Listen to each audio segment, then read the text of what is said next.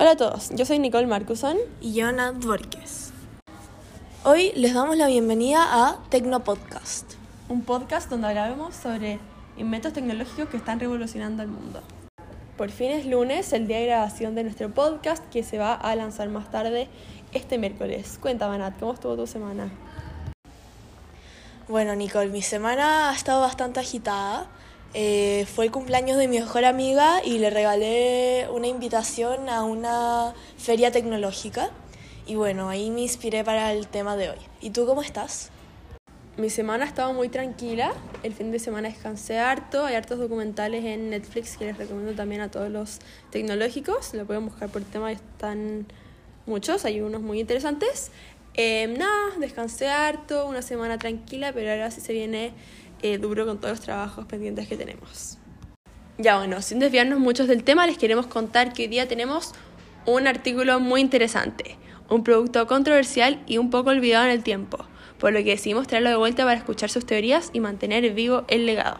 Vamos a hablar del Furby, sí, ese juguete que nadie lo puede identificar, nadie sabe qué animal es, habla un idioma que no entendemos, pero que muchos soñamos tener uno durante nuestra infancia y le rogábamos a nuestros papás que por favor nos compraran uno a pesar de que eran carísimos.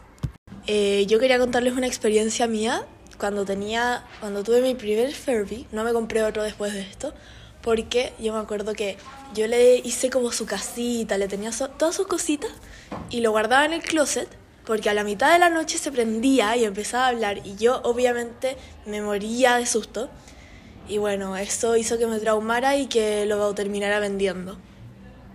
Cacha que yo tenía uno que no sé dónde salió, pero los Furbies más modernos eran, no sé, de colores morado, azul. Yo tenía uno vintage, café, viejo, que a todo el mundo le daba miedo. Pero... Ay, sí, yo me acuerdo cuando iba a tu casa a jugar cuando éramos chicas, lo odiaba porque lo veía como en tu estantería y en verdad me daba mucho miedo. Era God, no tenía pantallas, era a lo viejo. Vintage. Ya bueno, para los que no tienen idea de qué es un Furby, no entienden absolutamente nada de lo que estamos diciendo. Eh, un Furby es un juguete animatrónico diseñado para los niños, el cual consta de un sistema de inteligencia artificial.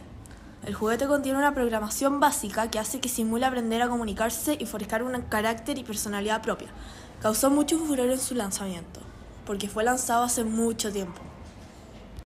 Bueno, por el mismo hecho de que fue lanzado hace mucho, eh, y causó furor por, al final, eh, aunque sea una tecnología básica, en el, en el tiempo fue como muy innovador porque los juguetes no funcionaban así. Entonces, ¿cómo funciona? Puede que para nosotros sea solamente un animal medio raro de una mezcla de ocho animales distintos, pero en verdad tiene un sistema de programación bastante complejo atrás. Eh, bueno, tiene una programación que hace que el Furby simule generar una personalidad propia eh, bueno, se dice por ahí que el animal es una mezcla entre ratón, gato, pollo, búho y murciélago, medio raro.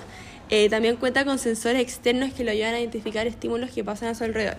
Tiene sensores infrarrojos, detector de inversión, que es cuando lo das vuelta, ya bueno, sorry, no en esa interrupción de los sonidos de nuestro estudio, pero ya también cuenta con un detector de inversión, que es cuando tú das vuelta al Furby y lo ponías boca abajo. Yo me acuerdo que mi peluche medio raro me empezaba a reclamar, me decía que está al revés y que lo diera vuelta. Eh, también tiene pulsadores, tenía uno en la lengua, yo me acuerdo, venía con la cuchara y le podía, dar, le podía dar comida, de hecho te decía cuando tenía hambre, y también tiene un micrófono simple. El mío tenía para morderme, entonces yo le ponía el dedo en la lengua y me mordía. Más tarde, en el año 2012, se lanzó una aplicación para complementar su funcionamiento. Bueno, aquí les van un par de datos curiosos. Hay alrededor de 10 tipos de Furbies diferentes. Furby Babies, Furby Friends, Emototronic Furby Babies, muy, muy raro, la verdad. Emototronic Funky, Furby Party Rockers, Furby Boom, Furblings, Furbaca, Furbies, Furby Connect. Ya, otro dato igual chistoso y raro que tenemos es que fue inventado hace 24 años pero dejó de ser distribuido en varias ocasiones. Esto se debe a que la Agencia Nacional de Seguridad de Estados Unidos prohibió los Furbies porque decían que era una herramienta de espionaje, pensaban que el juguete grababa las voces y las recopilaba, eh, todo tipo de información confidencial, entonces fue, obviamente esto dijeron Tiger Electronics que era mentira. La voz original de los primeros Furbies es la voz de Tony Pope, quien también participó en las voces de la serie animada de Transformers y el manga Akira. cacha que también hay un estudiante de MIT, que es uno de los mejores institutos de tecnologías del mundo, que, eh, bueno, realizó una investigación y dijo que el pensamiento del Furby excedía cuatro veces la capacidad del primer módulo que aterrizó la Luna. O sea, para que se den cuenta de lo complejo que es este búho.